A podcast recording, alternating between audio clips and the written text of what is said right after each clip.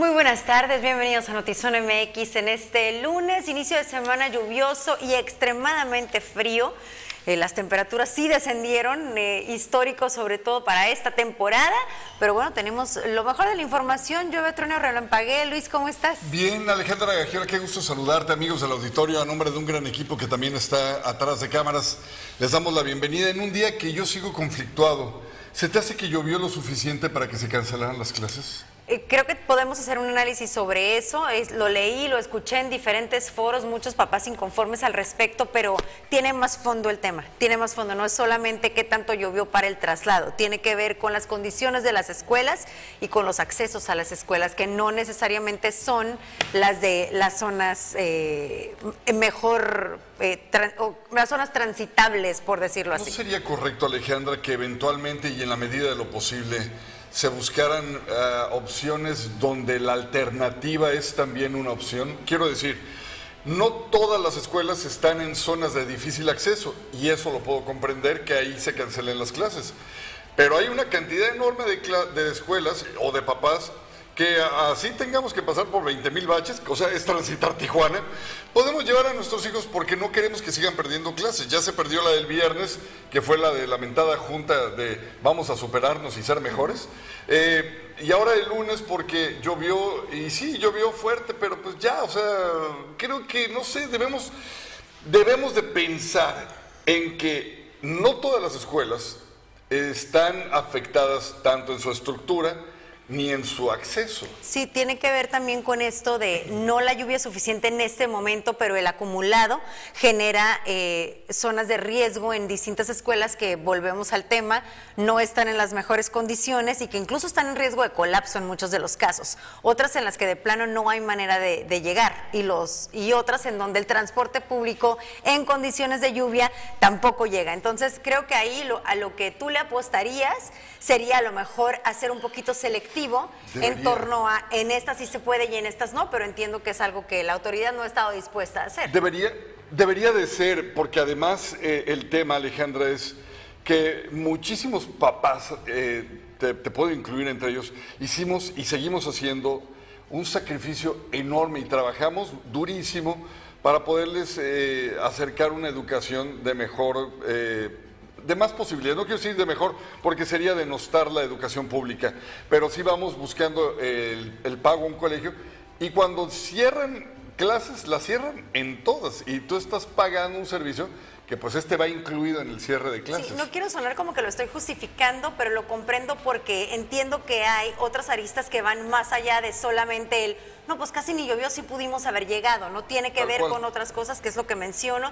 Y otro tema también relevante que es la movilidad en la ciudad. En Tijuana caen tres gotas de lluvia y las calles están destrozadas, intransitables e incluso a veces hasta colapsadas las vialidades. Entonces, el desasolve no, es, no ha sido el suficiente para que el tránsito pueda ser fluido.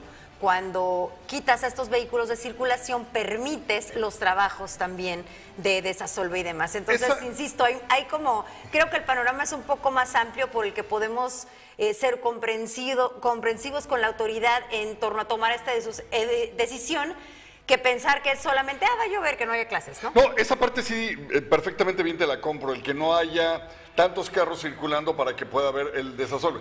Si lo hubiera. Pero yo no veo trabajos, Alejandro, la verdad exacto, es que ese es otro problema.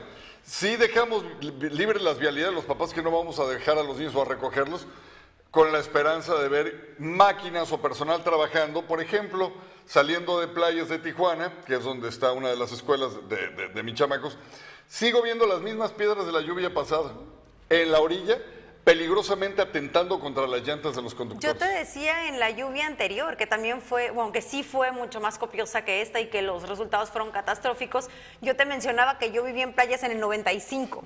¿No? O sea, desde entonces esta vialidad es exactamente la misma que vemos hoy, con el mismo riesgo, con el cerro deshaciéndose, con las piedras cayendo, no ha cambiado nada desde entonces a este momento, pero la realidad es que es un riesgo transitarla si es que puedes, porque a veces las piedras de plano bloquean la vialidad y no puedes pasar por ahí. Pues sí, hay tanto que hablar en este tema y la verdad es que a nosotros nos encanta, más bien, sí, el, el chit chat, aquí el ping-pong, pero nos encantaría que fueran ustedes los que nos ven, quienes puedan también compartir sus puntos de vista. Los leeremos en el transcurso de este espacio de noticias. Alejandra Gagiola en YouTube y un servidor en Facebook. En la transmisión simultánea de estas dos grandes plataformas, estamos esperando su opinión. continuamos con otros detalles también de temas viales. Fíjese que este lunes se realizó un cierre parcial en el puente vehicular El Chaparral para realizar un recorrido entre autoridades del Ayuntamiento de Tijuana y la Secretaría de Comunicaciones y Transportes. La finalidad es revisar el estado de la infraestructura del puente luego de que se han detectado tres, ¿qué digo? Grietas, grandes separaciones que podrían poner en riesgo a los automovilistas que usen dicha vialidad.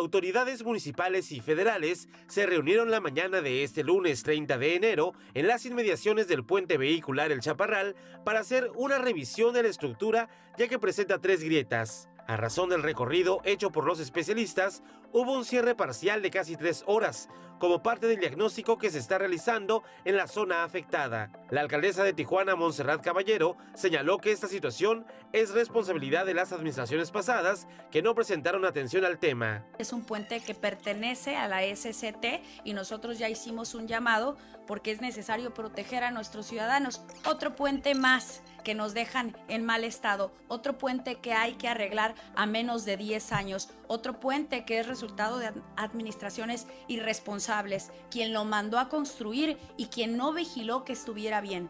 Gracias a Dios, ahora sí que gracias a Dios no ha habido consecuencias fatales, pero es una muestra más de todo lo que este gobierno recibió en mal estado. Luego de un análisis previo de la infraestructura del puente, se compartió la información con la Secretaría de Comunicaciones y Transporte a nivel federal, a quienes se les solicitó su presencia para dar con el factor del desprendimiento del puente. Bueno, estamos buscando ahora sí la remediación definitiva en el sentido de qué le está pasando a la, estructura, ¿sí? Eh, este diagnóstico, digamos que complementamos ya la primera etapa del diagnóstico. Eh, eh, la segunda es ya eh, entrar en definir los alcances para hacer ya el estudio definitivo de remediación de qué va a suceder y qué va a pasar ante tanta incertidumbre, qué va a suceder técnicamente con el puente. ¿En cuánto tiempo podría estar ya definitivo este diagnóstico?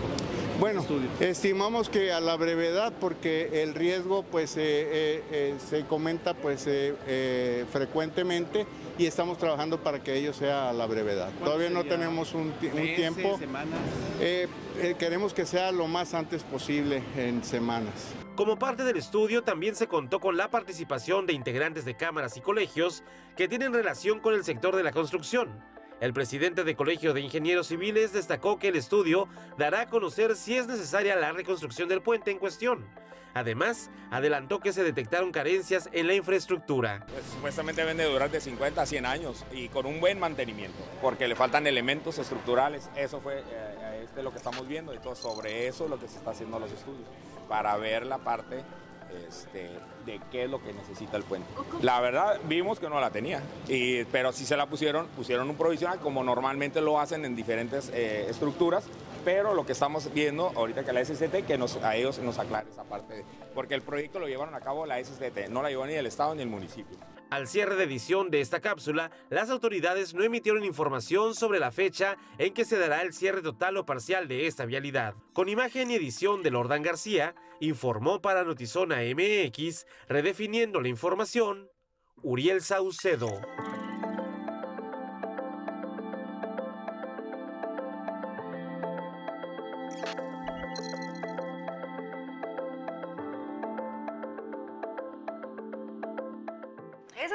Tienen meses circulando, la población con temor de que ese puente de plano vaya a colapsar, la autoridad que dice no era tan inseguro, bueno, a lo mejor es inseguro, bueno, lo vamos a estudiar.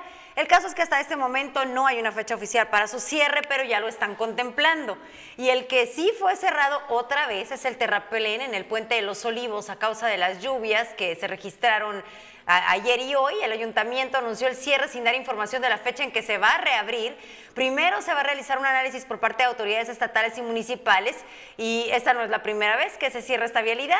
Con esto se ha generado más tráfico en las horas pico Y ahorita vamos a platicar también sobre qué va a pasar con el titular, porque como ahora ya va a ser secretario de gobierno, pues quién se va a encargar de dar seguimiento a estas obras. También ya sabemos que hay algunos nombres que suenan, lo que nos importa es que realmente el trabajo se haga. Las lluvias eh, dejaron un saldo blanco en la ciudad de Tijuana luego de que no se reportaron mayores incidentes por parte de las autoridades municipales de seguridad y protección civil.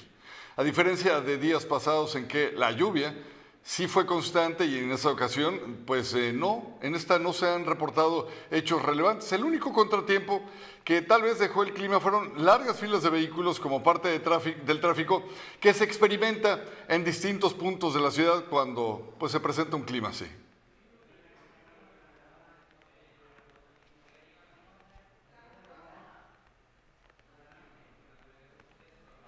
Y las temperaturas bajas que se registraron en la entidad provocó nevadas en la zona montañosa de Baja California y en el poblado de La Rumorosa, también en San Pedro Mártir, por lo que autoridades de protección civil de Baja California piden en la medida de lo posible reducir la movilidad en las zonas montañosas, que es el Hongo, en La Rumorosa, también en la carretera Tecate.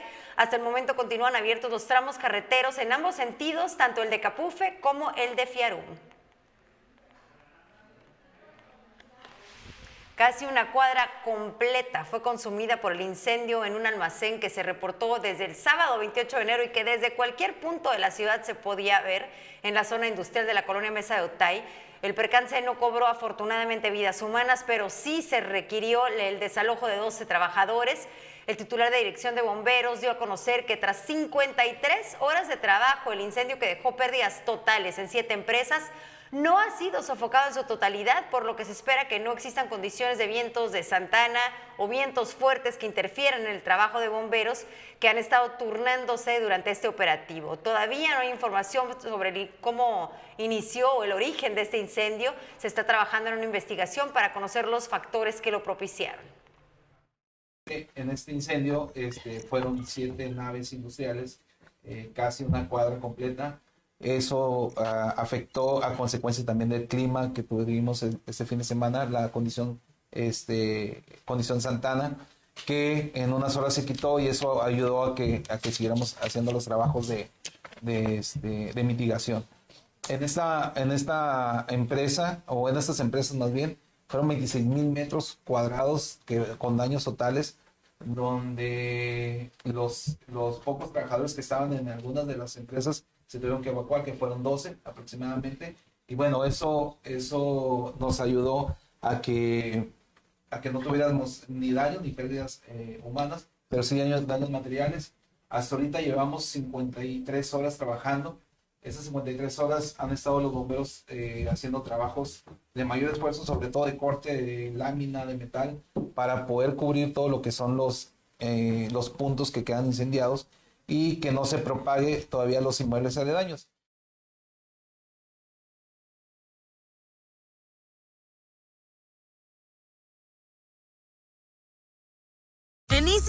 Ahora todo es más fácil porque tú eliges cuántos canales quieres ver y los megas que quieras para que no te pierdas las series, películas y producciones originales de tus streamings favoritos. Como Disney Plus con las mejores historias del mundo y VIX Plus con las novelas y el mejor fútbol. Llévatela más fácil, llévatela Easy.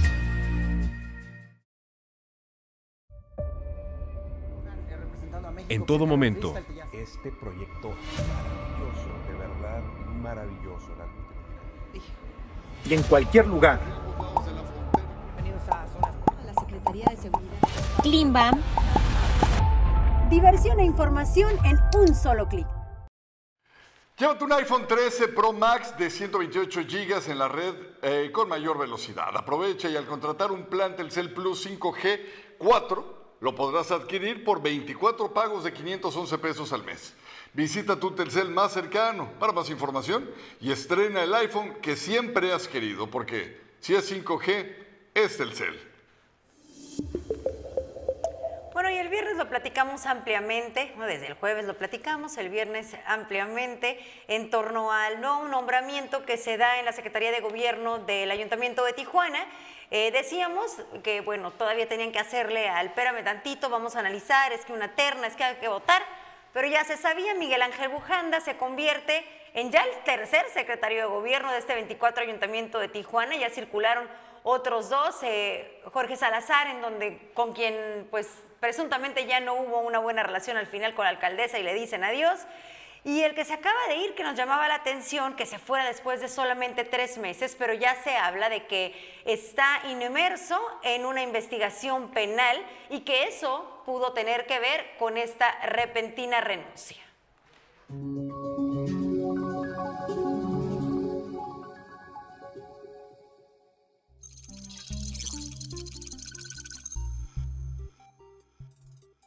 Miguel Ángel Bujanda Ruiz tomó protesta como secretario general de gobierno en Tijuana luego de que el Cabildo aprobó el nombramiento con 14 votos a favor, tres abstenciones de los regidores del PAN y ninguno en contra. Con esta designación, Bujanda Ruiz se convirtió en el tercer secretario general de gobierno en la administración de la alcaldesa Montserrat Caballero Ramírez. Sustituyó a Jesús García Castro, quien renunció para atender asuntos personales. En el puesto únicamente duró poco más de cuatro meses. Jorge Salazar Miramontes inició la administración del 24 ayuntamiento como secretario general de gobierno y renunció el pasado primero de octubre del 2022 también por asuntos personales. Previo a la toma de posesión, Bujanda Ruiz atendía como secretario de Desarrollo Territorial, Urbano y Ambiental. Incluso hizo su participación en la conferencia mañanera de la alcaldesa Montserrat Caballero Ramírez, quien señaló que le daría oportunidad a funcionarios que ya conocen. Y es que dentro de la terna estuvo Manuel Bautista Ortega, director de Asuntos de Gobierno, y José Obed Silva Chávez, director de Movilidad, reiteró que estas decisiones no afectan su gobierno. Miguel Ángel Bujanda Ruiz protesta guardar y hacer guardar la constitución política de los estados mexicanos, la particular del estado de Baja California y las leyes que de ambas emanen, desempeñando leal y patrióticamente el cargo de secretario de gobierno municipal del honorable vigésimo cuarto ayuntamiento de Tijuana, Baja California, que le conferimos mirando en todo momento por el bien y prosperidad de la unión del Estado, pero sobre todo de los tijuanenses? Y si así no lo hiciere, que el pueblo se lo demanda. Miguel Ángel Bujanda Ruiz fue secretario particular del ex gobernador panista Francisco Vega de la Madrid. En el 2018 fue diputado por representación proporcional en el Estado por el Partido Acción Nacional en la vigésimo tercer legislatura. Ahora se une como secretario general a un gobierno de Morena. Con imagen de Francisco Madrid informó para Notizona MX redefiniendo la información. Ana Lilia Ramírez.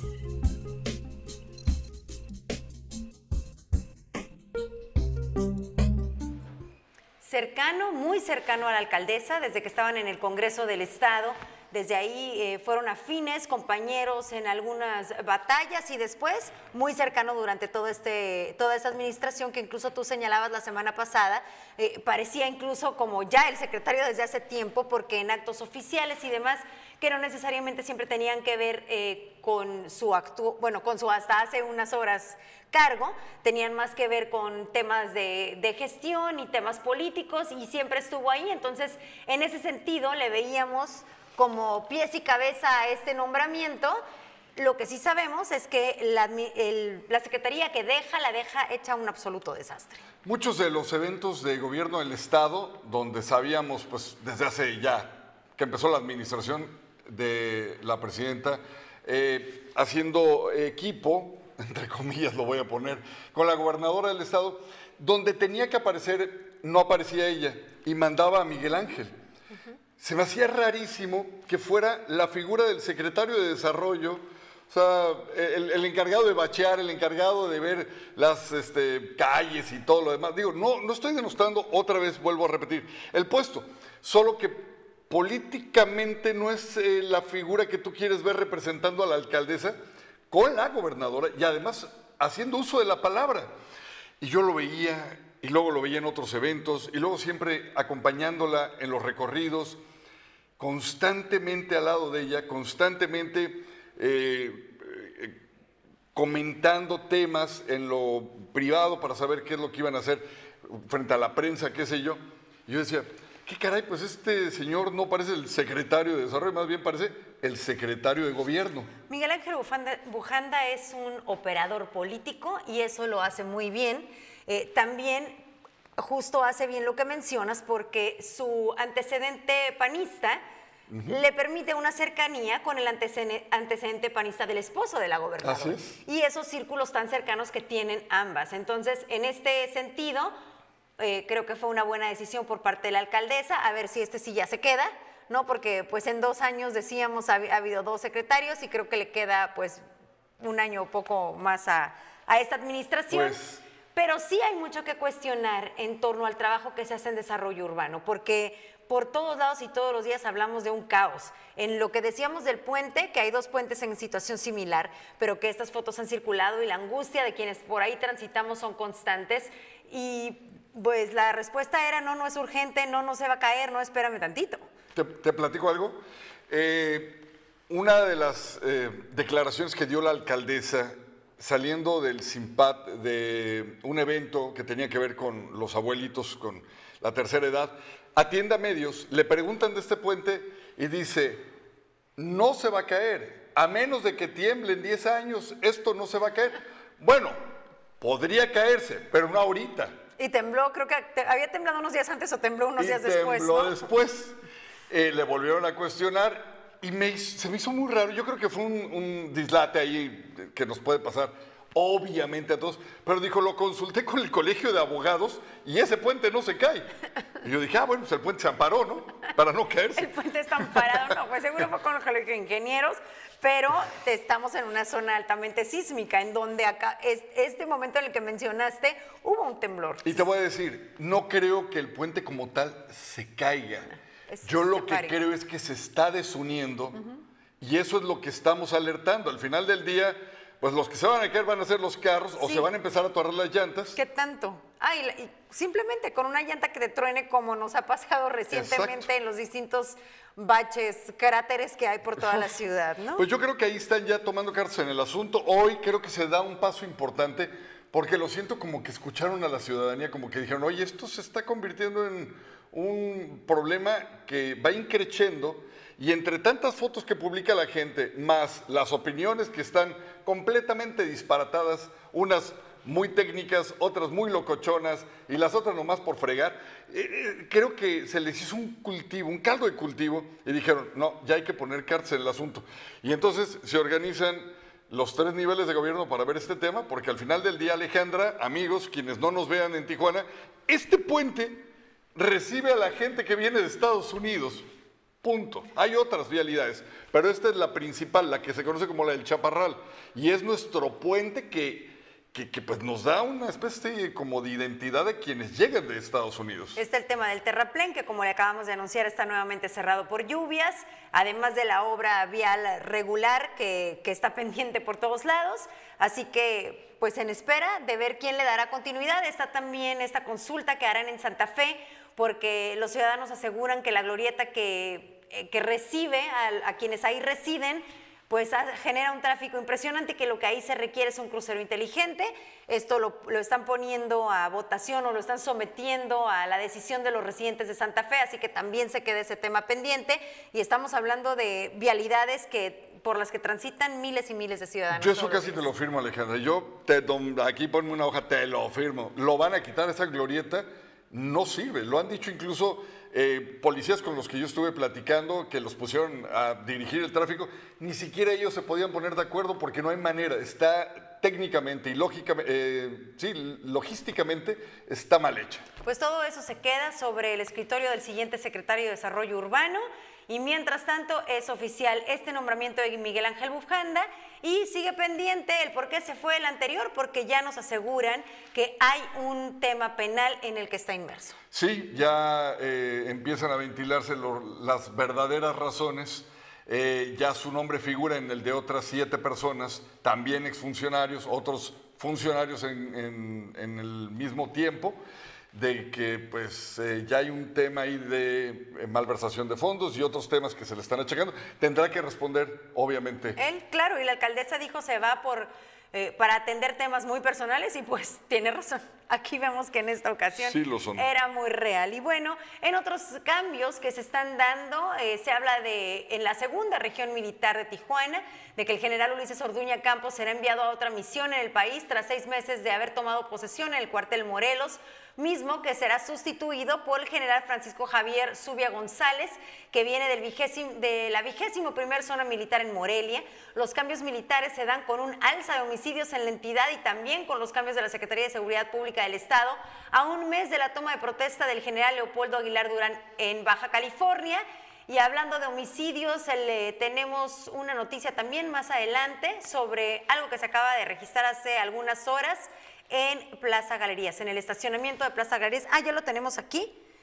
Eh, en el estacionamiento de Plaza Galerías se habla de un hombre asesinado con arma de fuego, estaba adentro del estacionamiento, la víctima quedó a un costado de la máquina que se utiliza para pagar la tarifa del estacionamiento. Las detonaciones de arma de fuego generaron miedo, por supuesto, entre las personas que estaban en el lugar, eh, la policía municipal, la fuerza estatal, el ejército, la Guardia Nacional, todos, como ya sabemos, llegaron a las denominadas zonas blindadas del mismo modo que personal de la Cruz Roja acudió a este sitio. Así que nuevamente esta, esta plaza, ese escenario ya fue dos veces afuera de un conocido gimnasio y nuevamente en el interior. Qué temerarios, con tantas cámaras, Alejandra, en esta plaza, pero tantísimas cámaras. Qué temerarios se han convertido, eh, pues estos, hay que decirlo, delincuentes, sicarios, que ya no les importa. Saben que hay N mil cámaras, que es una zona que por la lógica representa una seguridad impecable por todo lo que es la plaza, por todo lo que es el estadio, por todo lo que es la zona, punto. Yo me cuestiono porque no es fácil salir de ahí en vehículo, definitivamente no a pie, no fácil, pero pues un poco más. Pero eh, ha sido tres veces escenario de homicidios. Ya. Tres veces. Uno, les digo, afuera de un gimnasio, el otro un poquito más adelante. Incluso hubo una víctima colateral, una persona que trabajaba en uno de los restaurantes en, el segundo asesinato o en el segundo hecho violento en esa zona y ahora en el estacionamiento. Cuando uno sale, inmediatamente ve tres postes que tienen un abanico, es haga de cuenta un ventilador de cámaras.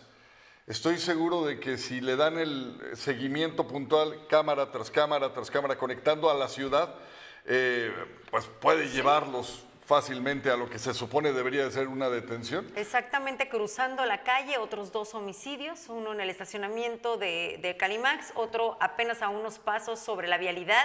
ha sido recientemente escenario de, violencia constante. A metros de este estacionamiento, de la salida que estamos mencionando, un banco dos veces ah, asaltado. Sí, el mismo banco al que te fuiste a mojar. Exacto. Pues aquí el reporte de esta tarde y todos los cambios que se están dando, tanto políticos como en materia de seguridad.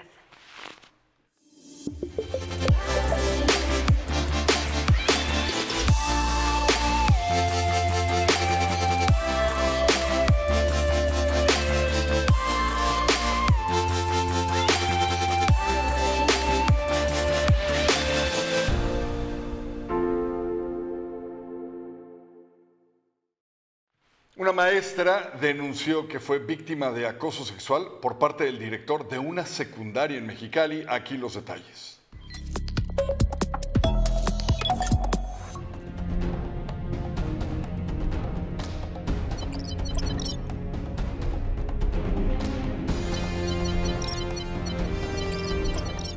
Por cerca de cuatro años, la maestra Ana María Salazar sufrió acoso sexual y diversas vejaciones de parte de su jefe, el director de la Escuela Secundaria Técnica 18 de la colonia Jardines del Lago en Mexicali. Se desempeñaba como docente y durante la pandemia se dio cuenta de lo que estaba viviendo al regresar a clases presenciales. El acoso continuó, por lo que en marzo del año pasado interpuso una denuncia ante la Fiscalía General del Estado contra Sergio N., pero todo ha sido un via crucis. Para decirle a todos que yo fui víctima de acoso sexual por parte de un docente que fue como director de la escuela donde laboro. Al inicio de mi situación laboral, no tenerla tan afanosa base me hizo atemorizarme y callar. Pero el tiempo, el acoso, la intimidación y las amenazas psicológicas nunca se detuvieron. Tuve mucho miedo. Conmovida con esta situación y las afectaciones que tiene, pide que ya se acabe esta situación. Y necesito que esto acabe ya. Necesito que me escuchen. Necesito que los paren. Necesito que ya alguien haga algo. Porque aunque lo sacaron, él sigue manipulando por parte del sistema educativo, por parte del sindicato. Ha sido afectada emocionalmente en su persona y familia. Me da pena todo lo que pasé. Entonces, ya ahorita ya no puedo, no me encuentro bien emocionalmente. Esto me ha afectado mi vida. Se ha detenido mi vida por completo. El abogado afirma que es un caso especial de abuso contra una docente en Baja California. En este tema, en este asunto, es un asunto muy particular en Baja California porque aunque son muchos casos los que se viven en nuestro país, donde hay abuso de poder hacia las mujeres y hay violencia de, género hacia las mujeres por parte de quien tienen una, una relación de subordinación. Sin embargo, la maestra Valiente. El agresor era un director con mucha influencia y así era el temor de la víctima.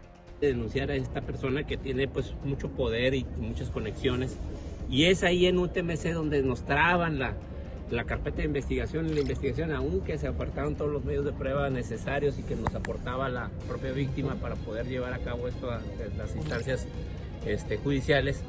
Con producción de Tarly Hernández para Notizona MX, redefiniendo la información, José Manuel Yepes.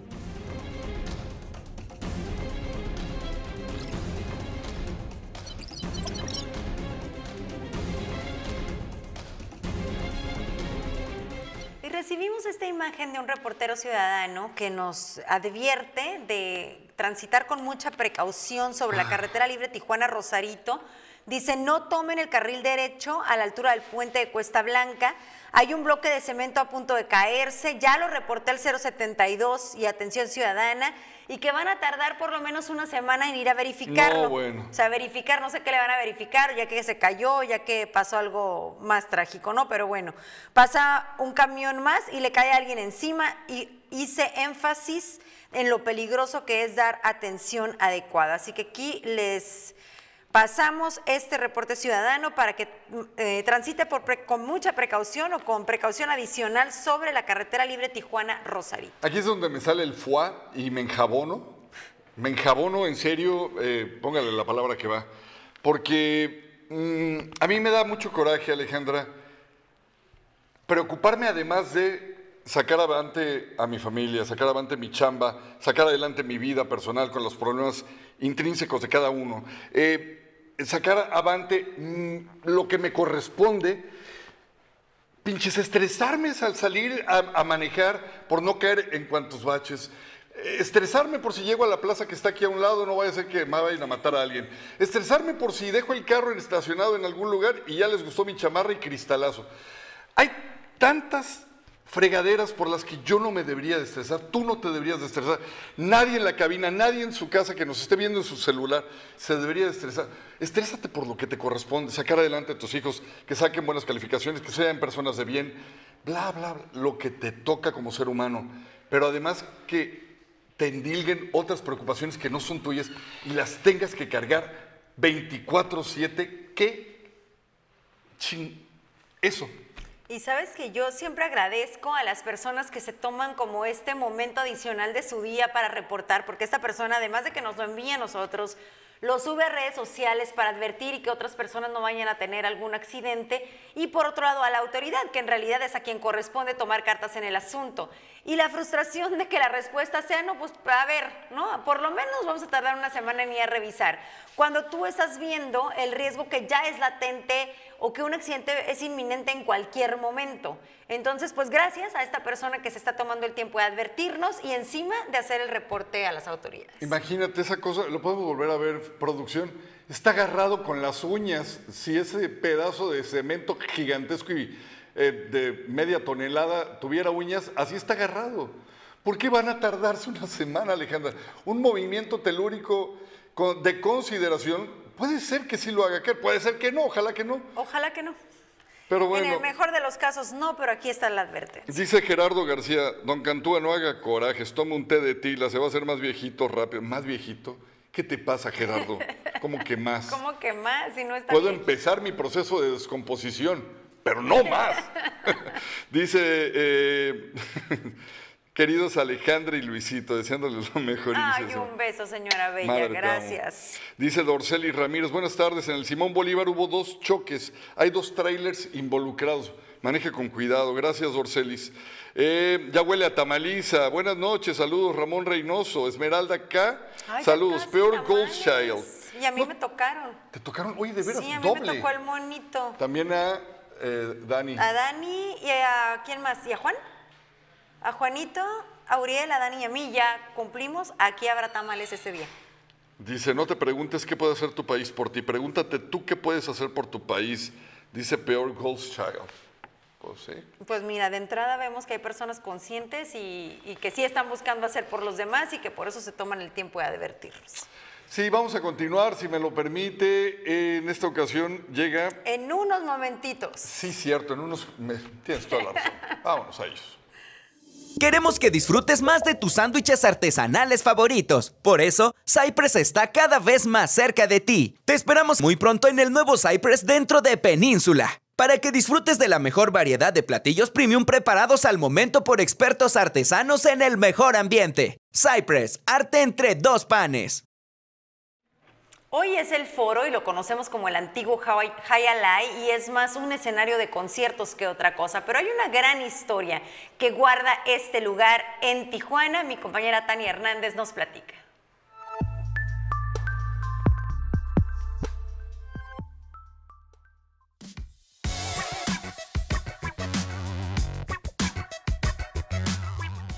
Tú, si tú que eres foráneo dentro de este país, no te puedes perder de esta info. ¿Ya conocías la historia del antiguo Palacio Hayalay? ¿No? Bueno, pela la oreja que aquí te la cuento. Pero antes, ¿sabías que Tijuana tiene su propio Paseo de las Estrellas? Así es, el Paseo de las Estrellas de Tijuana es un andador que corre a lo largo de la Avenida de Revolución. Fue inaugurado en 2014 por parte del Comité de Turismo y Convenciones de Tijuana con el fin de crear un nuevo atractivo turístico para la región aprovechando la cantidad de artistas que visitan la ciudad, desde cantantes, actores, cineastas y demás personajes famosos, buscando recrear esa época de oro que se vivió en la ciudad. Artistas como Beatriz Adriana, Javier Batis y los mismísimos Mariachi Vargas tienen su estrellita. Así que si ya andas por aquí, no te olvides de echarte un ojo y tomarte tus respectivas selfies. Ahora sí, Justo enfrente del Paseo de las Estrellas está el antiguo Palacio Hayalai Games, o como lo conocemos en la actualidad, el Foro. La construcción del Palacio Hayalai inició en 1928, pero por algunas dificultades administrativas, la inauguración se llevó a cabo hasta mayo de 1947, lugar donde se llevaron a cabo partidos de frontón o pelota vasca un deporte que se juega con una canasta de mimbre que se usa para lanzar una pelota desde espacios amurallados en aparentemente velocidades imposibles. El foro, antiguo Palacio Hayalai, se construyó para aquellos fanáticos de este, pero que no tenían la posibilidad de presenciar uno de los deportes más rápidos en el mundo. Se dice que multitudes de personas se reunían ansiosas por presenciar el Hayalai o pelota vasca. A medida que la popularidad disminuyó, como muchos otros frontones en el mundo, el palacio cayó en mal estado y fue así como en 2002 tuvo que cerrar sus puertas debido a la falta de sorteo y la imposibilidad de pagar las reparaciones que tanto necesitaban. Un tiempo después de completar las renovaciones necesarias, el edificio reabrió sus puertas en 2005 como una sala de conciertos con un espacio con capacidad de 3.000 personas.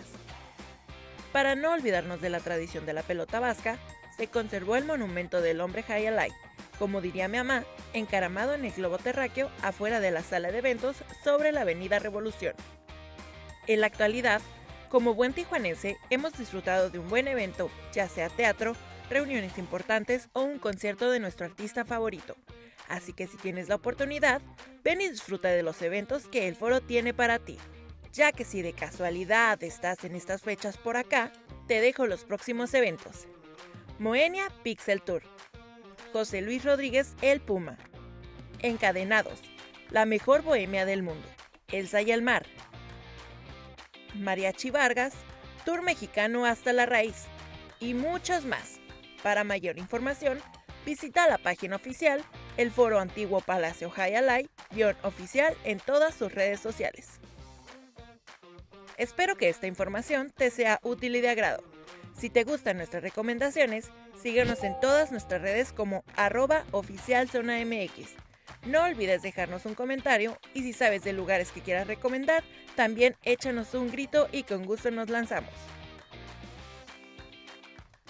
Reportando para Notizona MX, Tania Hernández.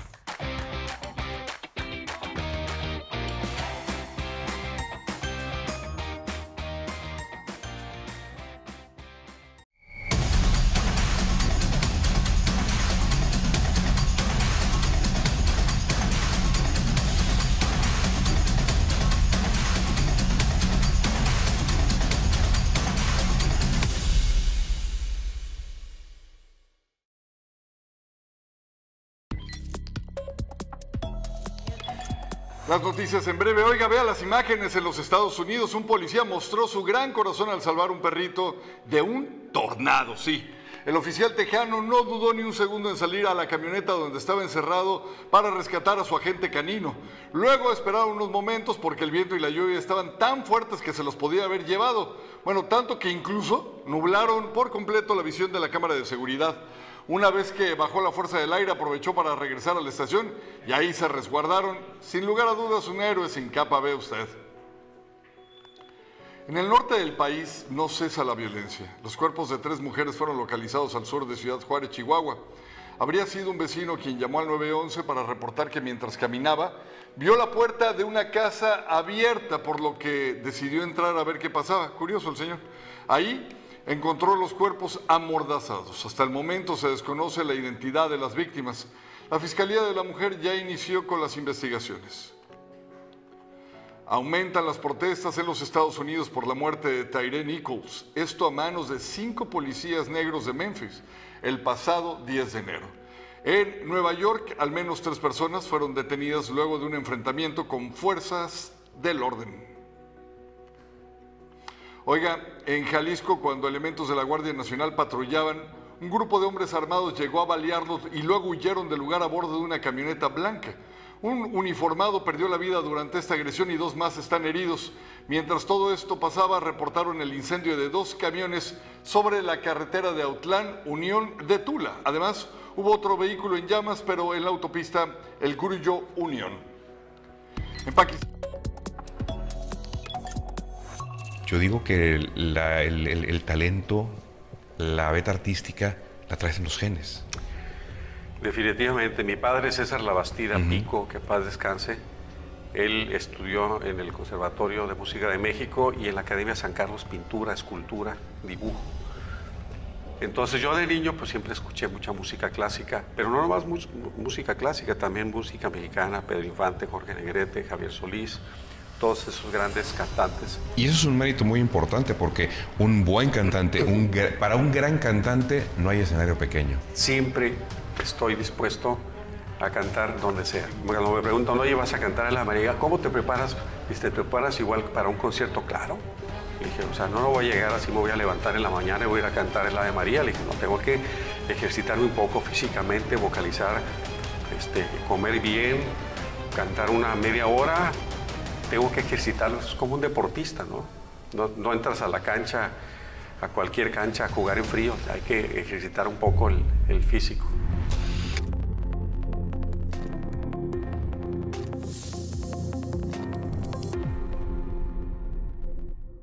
ya nos hablan de la identidad de la persona asesinada en Plaza Galería, Rogelio Berber, de 45 años, ya en espera de mayores, eh, de mayor información oficial por parte de la autoridad, pero hasta ahorita se habla de que se trata de esta persona que fue asesinado, era el ya había sufrido un atentado previamente y en esta ocasión terminaron con su vida.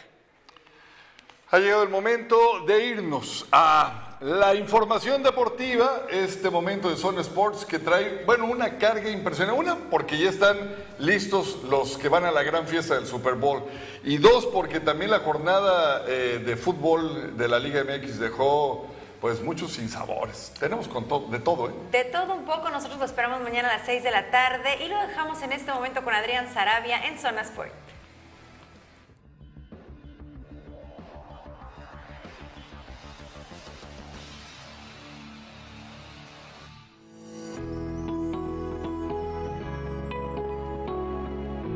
Zona Sport es traída a ti por... Hola, ¿qué tal? Bienvenidos a Zona Sport, la otra cara del deporte. Y como bien lo decían mis compañeros, ya está definido el Super Bowl y estos fueron los resultados de las finales de conferencia. Los Philadelphia Eagles, como bien lo pueden ver, le pasaron por encima a los 49 de San Francisco y por tres puntos, por apenas tres puntos, los Kansas City Chiefs ganaron a los bengalíes. La verdad que fue un gran partido este, este último que estamos viendo entre Kansas City y Cleveland, Ohio. Fue un partido de ida y vuelta, como se dice en el, argot del fútbol soccer, ¿no? La verdad que anotaban los Kansas City, después anotaban bengalíes, eh, anotaban desde, desde muy temprano, desde el primer cuarto, y solamente por un safety, es decir, tres puntos, pues los Kansas City Chiefs una vez más se instalan en la final, es decir, el Super Bowl que se celebrará en Phoenix, Arizona, el próximo 12 de febrero. También estuvimos cubriendo el juego de Cholos contra Pumas. Desafortunadamente quedó 0-0, digo desafortunadamente porque se esperaba más, sobre todo del planteamiento que iba a mostrar Rafael Puente del Río, que es el técnico de Pumas, muy criticado, que siempre va a la ofensiva, sin embargo, eh, les costó el tema cancha, la cancha sintética del Estadio Caliente, que a tantos equipos les cuesta adaptarse a la misma. Tenemos palabras del delantero referente a los Pumas, Juan Ignacio Dinero, y también del lateral y defensor mexicano Adrián Alderete. Sí, sumar es muy importante. Sumar, eh, hay, puntos eh, que nos costaron el, torneo pasado, ahora hemos, hemos mejorado en, muchas cosas, pero esto apenas comienza. Esto apenas comienza, tenemos que, que, ser conscientes de ello y ser muy autocríticos en todos los aspectos. No, no, no solamente cuando se pierde, ¿no? también cuando se, sacan puntos, cuando se gana, hay que ser autocríticos para, mejorar. Sí, obviamente, obviamente. Soy bastante molesto con los árbitros, creo que ya lo saben hasta ellos, pero es un poco es, es, es sentir, es, esa ansiedad, esa, esa calentura, como decís vos, que no es calentura mala, sino, sino calor del momento, ¿no? No deja de ser eso y siempre con respeto, más allá de que, bueno, sé que hoy por más que haya sido con respeto, lo molesté tanto de que me molestó, así que, pero bueno, más allá de eso creo que es un partido correcto y, creo que, nos vamos contentos. También hablaron los técnicos tanto de Pumas como de Cholos, Ricardo Baliño y Rafael Puente del Río, después de este amargo empate para ambos, nada para nadie, 0-0. Aquí las palabras de los técnicos. estamos ganando muchos empates en casa, nos está costando por detalles, por detalles, pero, pero sí, la verdad que tenemos que ir el viernes a, buscar el partido, a tratar de ganarlo. No, no, hoy, hoy tuvimos una oportunidad, una oportunidad por lo que nos dejó el rival, por cómo se presentó el partido y no la pudimos aprovechar. No encontramos, como les digo, en el análisis, en el análisis que haces, eh, buscaste por fuera, buscaste con perfiles naturales por fuera, buscaste con atacantes centro por dentro. Yo creo que hay que hacer un análisis, no es solamente eh, el porqué del resultado. Buscamos por todas las variantes posibles. No, no lo pudimos acertar, no lo pudimos acertar. Creo que también hay un mérito de, Sosa, ¿sí? se, se, da que de local los últimos tres porteros, Sosa, Corona, han sido, han sido determinantes en el juego, pero también es una falla nuestra el no poder rematar los partidos. Obviamente por cómo se da el juego y en una cancha muy complicada donde resulta difícil hacer el, juego que nos gusta por, las condiciones del terreno de juego, creo que es, es un resultado bueno, tampoco nos vamos a volver locos ni mucho menos, pero siempre, siempre será importante seguir sumando y sobre todo lo, más, lo que más rescato siempre es el, el amor propio, el corazón, el estado físico de los futbolistas y sin duda, repito, el, hecho de ser sólidos en defensa y colgar el cero atrás.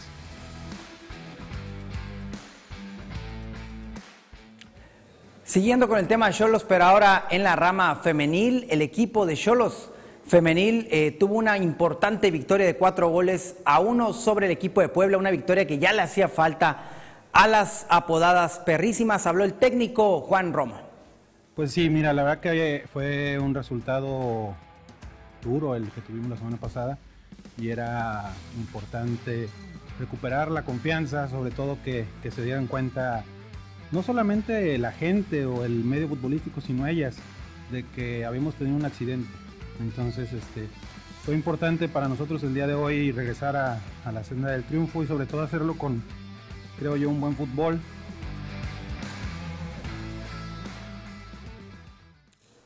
Teníamos las palabras de Juan Romo, que ha tenido un paso ahí, que ahí va poco a poco en el equipo de Cholos Femenil, un paso importante y trata de consolidarse como técnico el director técnico mexicano.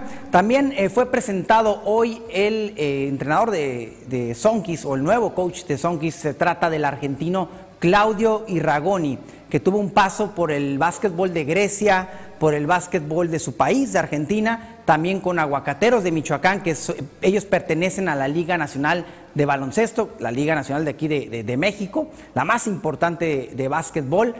Es un experimentado entrenador que estará ahora sí que tomando la batuta en el equipo Burro Cebra y tendrá como asistente número uno al exjugador de los Burros Hebras, James Penny, aquel eh, jugador norteamericano que ganó el campeonato por primera vez con el equipo de Sonkis en 2014, pues es Claudio Irragoni, el nuevo entrenador, nuevo, nuevo coach, como le prefieran decir, del equipo Sonkis. Este sábado harán historia Amanda Serrano y sobre todo Erika Cruz, que es la primera mexicana que enfrentará por todos los cinturones de una categoría en una pelea. De ser así, estaría siendo la primera campeona indiscutida, es decir, la primera campeona con todos los cinturones. Ella es campeona de la AMB, Asociación Mundial de Boxeo, y Amanda Serrano tiene todos los demás cintos. Están disputando todos los cintos, es una unificación, es por ser la nueva campeona indiscutido en peso pluma este sábado desde Nueva York. Aquí estamos viendo a Eddie Hearn, que el promotor inglés, la verdad que ha impulsado bastante el boxeo femenil y pues con una espectacular vista de la Gran Manzana este sábado en el Hulu Theater del Madison Square Garden. Esto ha sido todo en Zona Sport. Yo los veo el próximo viernes. Vamos a estar cubriendo la pelea de Amanda Serrano en contra de Erika Cruz desde Nueva York para que estén atentos también al próximo lunes en la esquina del boxeo. Y los veo el viernes en Zona Sport.